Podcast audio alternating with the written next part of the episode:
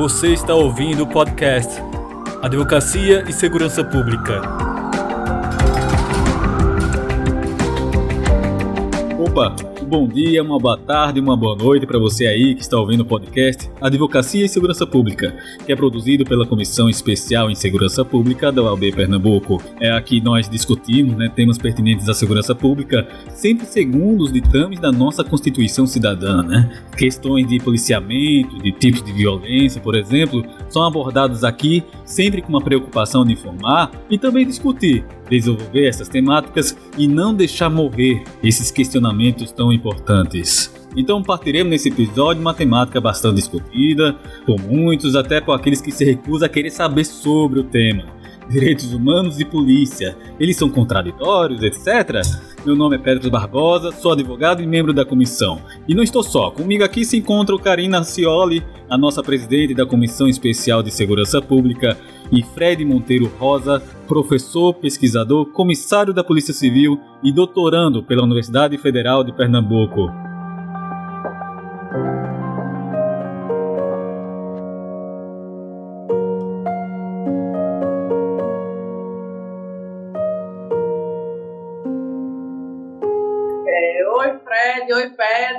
Para mim é, é, uma honra né, estar aqui conversando com vocês. Petros, é, nosso companheiro de comissão, e Fred, que eu já estava ansiosa para esse bate-papo da gente, porque eu sempre tive muita vontade de ter essa conversa né, com o Fred, e a gente ainda não tinha encontrado a oportunidade, tanto do ponto de vista teórico, por ele ser um pesquisador, quanto do ponto de vista prático, por ser um profissional da segurança pública já há algum tempo. Como a gente tinha combinado, hoje eu quero aqui mais ouvir né, e aprender com o Fred e com o Petros, que também é pesquisador da segurança pública, e para a gente conversar um pouquinho sobre a relação entre segurança pública e direitos humanos, se é que existe ou não essa relação entre um tema e outro. Então, muito obrigada, Fred, mais uma vez por ter aceito nosso convite. Olá, Petros. Olá, Karina. Olá, ouvinte. É uma, é uma alegria estar aqui, né? A Comissão de Segurança Pública a, é, me alegra, né? Então, isso é, isso é uma temática que é a temática que eu pesquiso, né, que eu estudo, então isso me deixa muito contente, né, trazer essa discussão. Importante, eu considero muito importante falarmos, discutir sempre o que é segurança pública, porque é algo que todo mundo se reclama da segurança da segurança do Brasil. Todo dia problemas de violência nas ruas, de violência de todos os tipos, violência propriamente dita, como as pessoas conhecem, violência psicológica, todo tipo de violência, é um tema que todo mundo fala, mas que, por incrível que pareça, poucos compreendem o que de fato é segurança pública, né? dentro do contexto do ordenamento jurídico brasileiro, da estrutura legal do Brasil e como ele deveria se comportar. É, infelizmente, por muitas vezes, nem conseguimos falar sobre direitos humanos, né? quando a gente tenta discutir na rua. No, no mínimo, parece até que explicar o conceito e demonstrar que não se trata dos direitos de um, ou de apenas de outros, ou de apenas de um lado da política, ou que se de algo que ficou perdido em um episódio da história. Ou seja, atualmente, explicar o conceito de direitos humanos, infelizmente, de segurança pública, infelizmente se torna algo bastante difícil. E é interessante porque para muitos parece faltar a concepção de que a ideia dos direitos, dos direitos humanos, a pièce de résistance de sua concepção, é justamente a sua universalidade. Pertence a todos. Pertence a todos aqueles dignos e que são dignos por simplesmente existirem como humanos, né? Não importa o caráter, a origem, as crenças, suas naturezas intrínsecas e, etc. Todos são dignos. É, Trata de um, de um conceito que ganhou força com pós-guerra e foi referendado por muitos países, que foi adotado pelo Brasil a duras penas, introduzindo a nossa Constituição como preceito basilar e que deveria direcionar as políticas criminais e a segurança pública em si. Aliás, segurança pública, né, como sendo um termo intimamente, é, de forma íntima relacionada com os direitos humanos e fundamentais. E assim sendo, pelo nosso ordenamento jurídico, como falei, falando de forma mais clara, né, pela nossa Constituição, as instituições de segurança pública, como as polícias, deveriam se reger pelos princípios universais da humanidade. Contudo, é, muitos acabam não vendo assim, né? Infelizmente. Acham que direitos humanos se tratam de meros instrumentos de interpretação restritiva das funções das polícias, né? Acham que a polícia não deveria ter a ver com o cumprimento dos direitos humanos. É, então, Fred, é, para partirmos né, na nossa discussão e entendermos a função da polícia, eu queria perguntar o seguinte para você: é possível falar de segurança pública, de polícia, sem falar de direitos humanos? eu gosto muito de trabalhar o, o, o, conceito de sentido, né?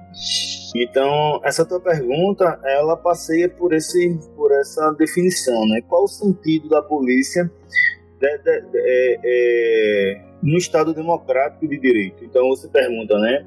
É possível falar de polícia sem falar de direitos humanos? Sim, se a resposta fosse objetivamente sim. Mas, assim, é possível falar de polícia sem falar de direitos humanos num Estado democrático de direito? Não. Né? Esse antagonismo entre, entre polícia e direitos humanos ele, ele tem interesses perversos né, de estruturas de manutenção de estruturas de poder. Mas é, a polícia e a segurança pública, de maneira geral, embora eu não veja a segurança pública aí, é, é, como um, polícia sendo segurança pública não são sinônimos, né? Na verdade, a, a polícia ela é apenas uma parte, né? E a, inclusive a secundária da segurança pública. Mas vamos lá, para partindo para a segurança pública, é, quando a gente fala de direitos humanos, né, em, qualquer, em qualquer pacto internacional, qualquer, em qualquer tratado internacional, você tem direitos humanos como um guarda-chuva e alguns direitos que, dele, que, que deles decorrem, que dele decorrem, né? Que a gente tem direito à vida, direito à liberdade, né? E, e outros, né? Dentre esses, não, eu não conheço nenhum pacto internacional de direitos humanos que não esteja ali na mesma, na mesma categoria segurança. Né? Então é como se, se direitos humanos fossem gênero, né? E esses direitos decorrentes deles são espécies né, de direitos humanos. E como um dos principais atores de, da segurança pública para garantimento desses outros direitos, né, a gente tem a polícia.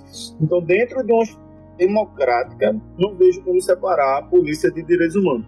Não que a gente viva, e se a gente falar de modelos de polícia, né? Se a gente, não que a gente tenha um modelo de polícia que esteja, vamos dizer assim, um modelo é, é, democrático de polícia. Estamos em busca dele. No Estado Democrático de Direito não tem, respondendo a pergunta mais objetivamente, não tem como separar direitos humanos de polícia, não. Ô Fred, é, pegando um gancho aí na tua resposta, você falou aí, né, da, da nossa Constituição, é, Petros também tinha, na introdução do, do nosso episódio, falado bastante dos ideais da nossa Constituição Federal e de como a segurança pública está, é, de certa forma, atrelada a esses propósitos e aos tratados internacionais de direitos humanos, mas eu queria saber quais são as funções da polícia que estão previstas na nossa Constituição Federal. O que é que a polícia tem que fazer de acordo com o nosso ordenamento jurídico especificamente a Constituição Federal. Então, Karina, é, foi interessante o final, né? Porque você, você nomeou as polícias, né? Porque a gente não tem como dizer assim, qual a função da polícia, porque a gente tem várias polícias, né? Embora nem tenhamos tantas, né? Se você for comparar com outros países, né, que tem muito mais polícias, vamos dizer assim. A gente não pode generalizar polícia, qual a função da polícia. Se você disser assim, qual a função da polícia, é garantir né, a vida, né? Garantir, é fazer com que os direitos humanos sejam preservados. Mas, na, na, na tua pergunta, a gente tem uma divisão, né? É, inclusive, eu tenho uma crítica, né? O artigo 144 da Constituição, que fala sobre segurança pública, ele, ele policializa a segurança pública praticamente, né? Isso, para mim, até com, é, é, é, é, dificulta a democratização da, da própria segurança pública. Mas, o que, é que acontece? Dentro da estrutura constitucional, a gente tem é, a polícia é, é, judiciária, né? E aí a gente tem dentro da polícia judiciária a polícia federal, é a polícia civil, que são polícias investigativas, né? Que elas elas atuam via de regra após o acontecimento de um crime, de um delito, né? Para investigar e aí cada um dentro das suas funções, né? A polícia federal crimes interestaduais, internacionais, tráfico de drogas, e também crimes federais, né, praticados em autarquias federais, em órgãos federais, etc. A polícia estadual, a polícia civil, a Constituição fala lá, né, cabe o que não cabe à polícia federal, né, e aí é, em nível em nível estadual. Aí a gente tem a, a polícia militar, né, a polícia militar que é a polícia ostensiva, vamos dizer assim, né, que é ali que ela a ideia é que ela atue para prevenir o crime antes que o crime aconteça. Depois, se ela é ostensiva, fardada, está na rua, ela atua é, muitas vezes apenas com a presença dela né, ali.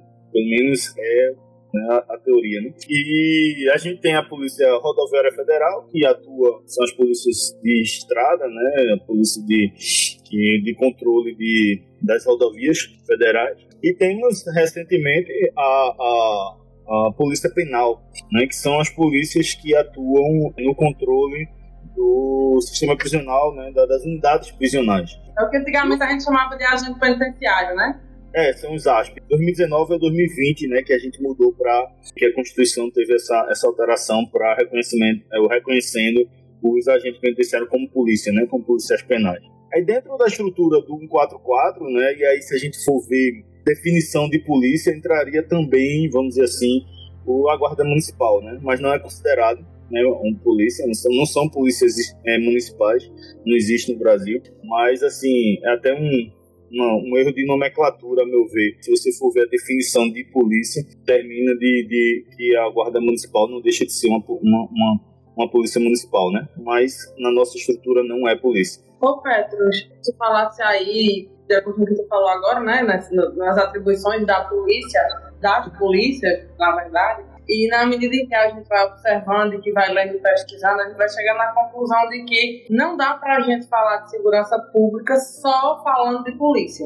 Né? Porque por, segurança pública envolve questões sociais bem mais amplas e mais complexas e estruturais do que só a polícia. Mas também não dá para a gente falar de segurança pública, obviamente, sem incluir a polícia de acordo com a tua visão de pesquisador e de acadêmico, o que é que a gente, para além da, das polícias, né, o que é que a gente pode entender como política de segurança pública? É uma forma que eu gosto de ver eu até vou trazer um clichê aqui que é justamente Tropa de Elite. O filme Tropa de Elite saiu, mostrou aquela posição né, de policiamento e que para até, por exemplo, para Wagner Moura, né, que foi o ator lá, para ele era uma crítica à polícia em si, à atuação da polícia e a recepção da, do público para muitos foi como um herói. É, houve uma inversão né, de, de perspectiva. Para muitos foi um herói, é daquele jeito que a polícia deve ser, etc. Ao meu ver, minha perspectiva como se diz, tornar comum, tornar normal o que seria um Estado penal, né? O certo era para ser a nossa sociedade brasileira, né, fundamentada na Constituição, devia ser um Estado social. Os problemas da sociedade não deveriam ser resolvidos simplesmente com o policiamento. O Estado brasileiro devia ser, os problemas dele deviam ser resolvidos de outras formas, de formas sociais, né, é, educação, saúde, devia ser dessas formas. Segurança pública ele é multidisciplinar. Ele atua em várias áreas, não é somente policiamento. Ele deveria atuar desde as das políticas de educação, desde as políticas de saúde pública, em todas as áreas possíveis, para justamente minorar, melhorar melhorar condições de vida das pessoas e não deixar a grande parte da população brasileira encurralada na miséria. Porque a partir do momento que a gente não presta atenção nessa, nesse lado né, de, de, de trazer uma vida digna para a sociedade e a gente só tenta resolver os problemas das periferias, por exemplo, com policiamento, é o que nós trazemos para a gente, é o Estado penal segundo Loic Wakan, é, o Estado penal seria justamente essa visão, de essa normalização, de tentar resolver todos os problemas das periferias, das pessoas mais frágeis, né, que têm mais fragilidade em relação ao resto da sociedade, simplesmente com políticas criminais de, de aprisionamento, de, de, policiamento ostensivo né, na, nas comunidades e não trazer educação, não trazer outras maneiras de diminuir as diferenças sociais de diminuir, a, de trazer dignidade dessa população. É, Cria-se um círculo vicioso, né? A violência gerada ali por falta de dignidade humana na, na sociedade, falta de procura, falta de defesa de dignidade humana. E as pessoas ficam cegas tentando resolver o problema disso apenas com policiamento. Como o Fred falou, né? Segurança pública não é só sobre polícia, segurança pública é muito mais. O Loic Wakan, que foi um dos se não me engano, foi o que teorizou né, a ideia de Estado penal no livro As Prisões da Miséria, né? Ele pega essa ideia de Estado penal a partir da, da, do posicionamento dos Estado, Estados Unidos, né?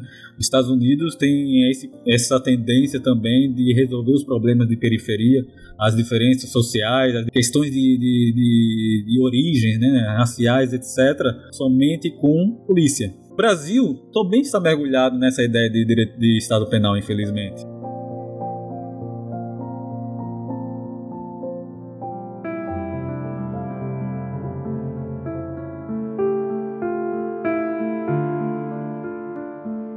Já que tocamos nesse assunto, eu queria trazer aqui para vocês, para Fred, é o seguinte: estamos presos aqui né, nessa diferença de pontos de vida. Para algumas pessoas a polícia serve, para outras pessoas não serve, deve acabar. Há esse confronto de narrativas, de visões de que do como deve proceder a polícia e acaba batendo nos extremos, né? O fim, a utilização extrema, imediata, sempre ostensiva, todo momento do policiamento. E Fred, já que existem essas narrativas, eu lhe pergunto o seguinte: a gente tem que ficar preso somente nessa, nessa, nessa luta de narrativas. De um lado, bora acabar com a polícia, do outro lado, bora utilizar a polícia para tudo.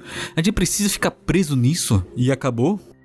Então, eu, eu, vou, eu vou me intrometer um pouco aí, tentando complementar a tua. Adorei ter citado o Akan. Ele tem o Punir os Pobres também, que é incrível, né? O, outro livro do Loic Akan. E assim, essa questão punitivista, né?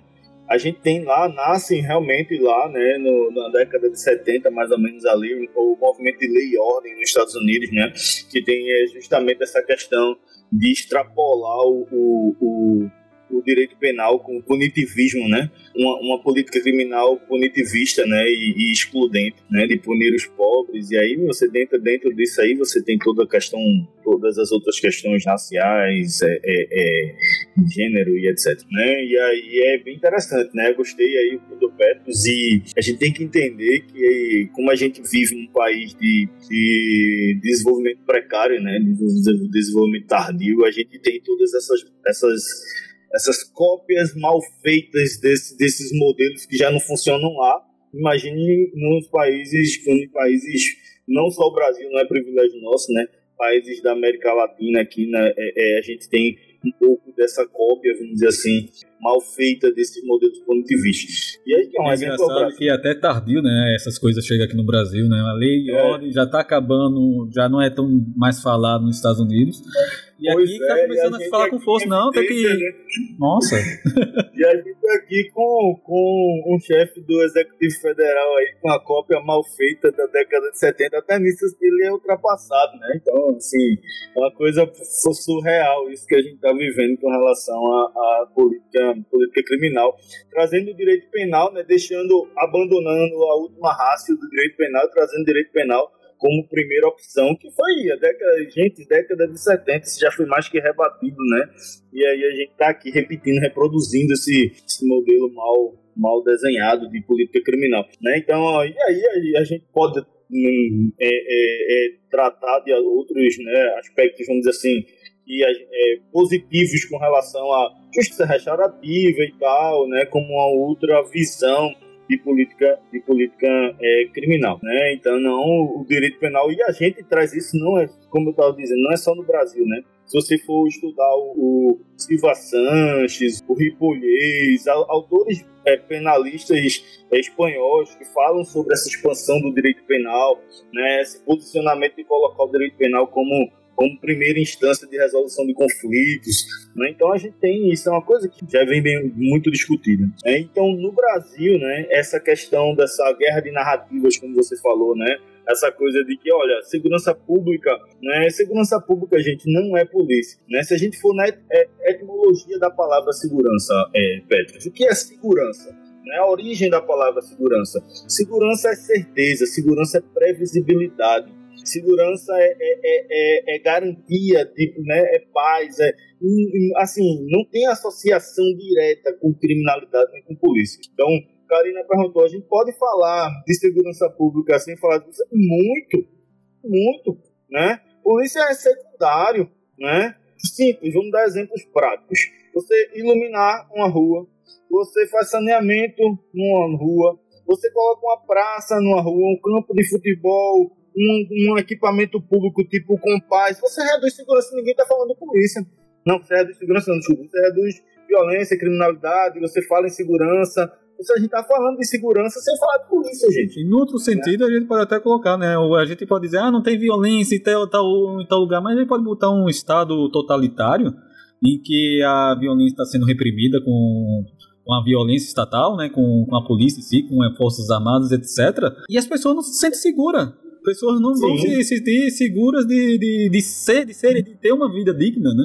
Apesar de não ter uhum. violência na rua, não ter um, um, alto nível de homicídios, etc.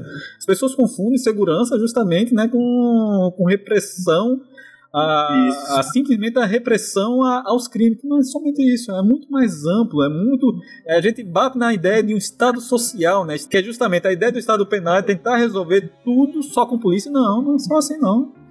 E como a gente falou agora há pouco, né, que a gente sabe que a segurança pública não pode ser analisada, obviamente, de forma isolada, resumindo tudo a polícia, né, dada a sua complexidade. É aqui em Pernambuco, né, se é que existe esse dado, essas informações, né, é, estatísticas, ou se você quiser falar com base na sua experiência também enquanto acadêmico, quais são as maiores dificuldades é, que tu identifica na aplicação de políticas efetivas de segurança pública para a população, Fred?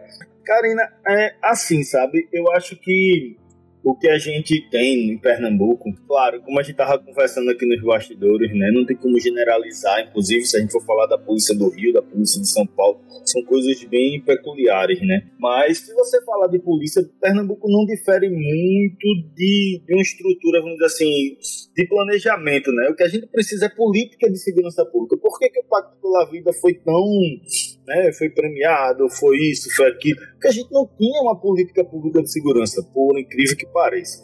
Né? Então a gente não tinha uma política estruturada de segurança pública. Né? Então, quando você tem uma política de segurança pública, você tratando segurança pública como é para ser, inclusive quem lê o pacto, quem tiver interesse, né, curiosidade de ler o pacto, vai ver que é bonito o pacto, ele envolve muita coisa. Pena que não foi feito, né, não foi executado, né?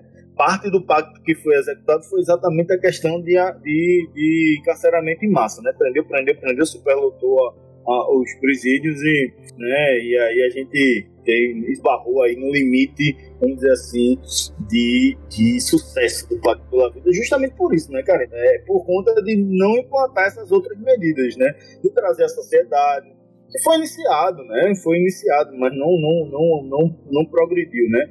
Então, é democratizar a segurança pública, mostrar que segurança pública não é, não é polícia, né? Então, sociedade civil, outras estruturas que constitucionalmente, inclusive, estão fora da, da, da, da, do, do, da segurança pública, mas são tão importantes quanto, né? MP, Defensoria Pública, Ministério Público, né? MP, Ministério Público, Defensoria Pública, Judiciário. Estou fora, né, do artigo 144 ali, então a gente não tem, né, envolver esses atores, envolver a sociedade civil, envolver a igreja, envolver, né, organizações, ONGs. Então, eu acho que é um, o, o que a gente esbarra, né, é, é, em Pernambuco especificamente, que foi a sua pergunta, né, é atualizar, né, atualizar o, o, a política pública de segurança, tentar implementar, né, e aí é, sugiro que leiam o Pacto pela Vida, né, todo mundo que está ouvindo quiser conhecer a segurança pública de Pernambuco, implementar o que não foi implementado, que é muito mais da metade do Pacto pela Vida. Então você vai ver que a gente tem ações sociais, tem envolvimento da sociedade civil, envolvimento de órgãos e outras estruturas que fazem, que compõem a segurança, né? Que compõem a segurança pública. Então, assim, eu acho que estamos inclusive na frente de alguns outros estados, porque nós temos uma política pública né, bem feita, vamos dizer assim, que não foi implementada não foi atualizada, tem mais de 10 anos, então qualquer política pública no mundo não sobrevive tanto tempo, a sociedade mudou de 2008 para cá. A sociedade mudou, passamos por pandemia, tivemos evoluções e, ou não, né, mudanças na, na, legislação. Então não tem como a política pública se manter tanto tempo de maneira eficiente. Então, hoje eu acho Mudanças tecnológicas, né, Fred, também. Mudanças tecnológicas, né? Então a gente tem aí inclusive expansão penal no sentido, né, porque a gente sabe que o, direito penal expande de duas formas, né, uma para, para abranger novos delitos, né, tipo delitos cibernéticos e tal, que não existiam 20, 30 anos atrás, então o direito penal expande nesse sentido, e expande no sentido de enrijecimento de norma, infelizmente, que é o que a gente mais vê, né, como se isso resolvesse, mas é enrijecimento de normas, normas já, já existentes. Então, assim, eu acho que o nosso, nosso grande problema é essa atualização de, de, da nossa política pública de segurança, né, dando uma, uma, vamos dizer assim, dessa vez dando, dando mais ênfase nessas outras áreas.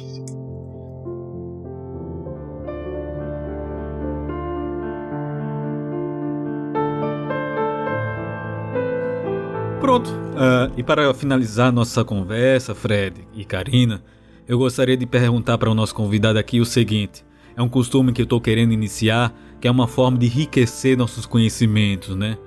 Fred, você recomenda alguma obra de ficção ou acadêmico, livro, música, é, filme que possa sugerir para poder que a gente tenha um maior conhecimento quanto a essa relação de direitos humanos e polícia? Não somente polícia, nós falamos aqui no programa de hoje muito sobre segurança pública. E nesse sentido também eu quero, eu, é muito interesse meu porque eu quero saber mais sobre isso, né? Eu como gosto de pesquisar sobre a área, eu quero saber mais sobre isso, me, me inteirar mais, então vou até anotar aqui as suas sugestões. Então é isso, Fred. Qual a obra ficcional ou acadêmica que você sugere para a gente? Nós, aqui, Karina e Petros, e também para os nossos ouvintes. Assim, com a temática de segurança pública e direitos humanos, tem, vamos dizer assim, três obras básicas, né? Básicas que falam exatamente sobre, sobre isso. Um deles, Desmilitarizar, do Luiz Eduardo Soares, que é, inclusive, o subtítulo dele é Segurança Pública e Direitos Humanos. Foi esse né? livro que tu disseste que ficou de me presentear com ele, Fred. Né? a oportunidade de me entregar. Temos o, o, o do Guilherme de Souza Nunes, que é Direitos Humanos versus Segurança Pública, que também é basicão, assim, é, é a leitura muito tranquila com relação à temática. E aí fazendo o merchandising aí, né, do Polícia e Direitos Humanos, né? Meu. Meu, que aí a gente tá fazendo o lançamento aí dia 14, né, no Brasil. E também trata de maneira, de maneira tranquila, né? Uma leitura simples, que é Polícia e Direitos Humanos também.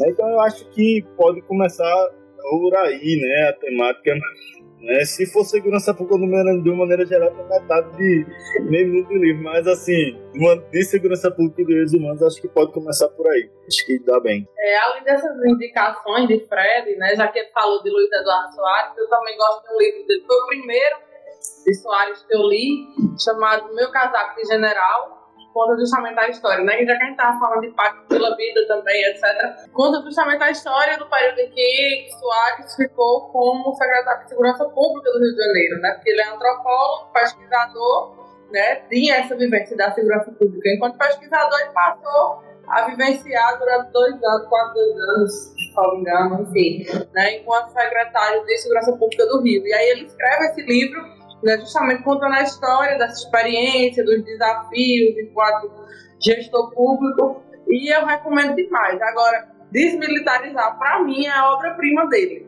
mas esses outros escritos valem muito, muita leitura. E o livro de Fred, também que está para ser lançado aqui, né, que é, é, vai ser agora no começo de setembro, né, Fred, o lançamento. Dia 14. Foi bom ele ter pontuado, Pedro, que é o lançamento aqui no Brasil. Porque essa galera do Virtus é muito metida. que chique. Tipo veio da França, meu amigo. É, eu queria te agradecer mais uma vez, Fred, pela participação, por ter aceito nosso convite. É um prazer poder é, aprender contigo e, mais uma vez, aprender com o Petros também. Sempre que que a gente conversa, Petros, é uma, uma coisa diferente que eu aprendo. E dizer também que a nossa comissão, Fred, que você também faz parte dela, pode ser um colaborador, mas que a nossa comissão está à disposição do Virtus, né? É, da, da, da, academia, nos espaços que você faz parte, e conte com a gente no que for preciso.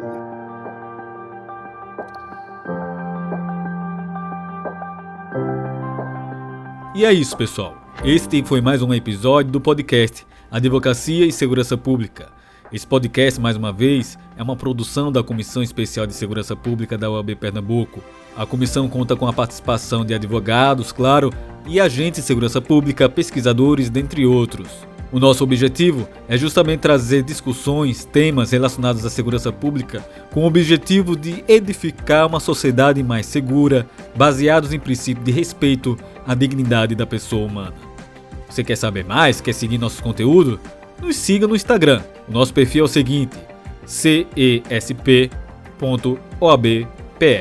cesp.oabpe. Nos siga lá que nós fazemos postagem e também atualizamos quando um novo episódio estiver saindo. E falando nisso, se você quer sempre acompanhar para ver se um episódio novo saiu do podcast, então faça o seguinte: você aí que está nos ouvindo no Spotify, você pode nos seguir, seguir a, o perfil deste podcast. Você seguindo esse podcast, você sempre irá receber atualizações quando um novo episódio tiver saído. É isso, pessoal. Muito obrigado por ouvir esse episódio e até a próxima.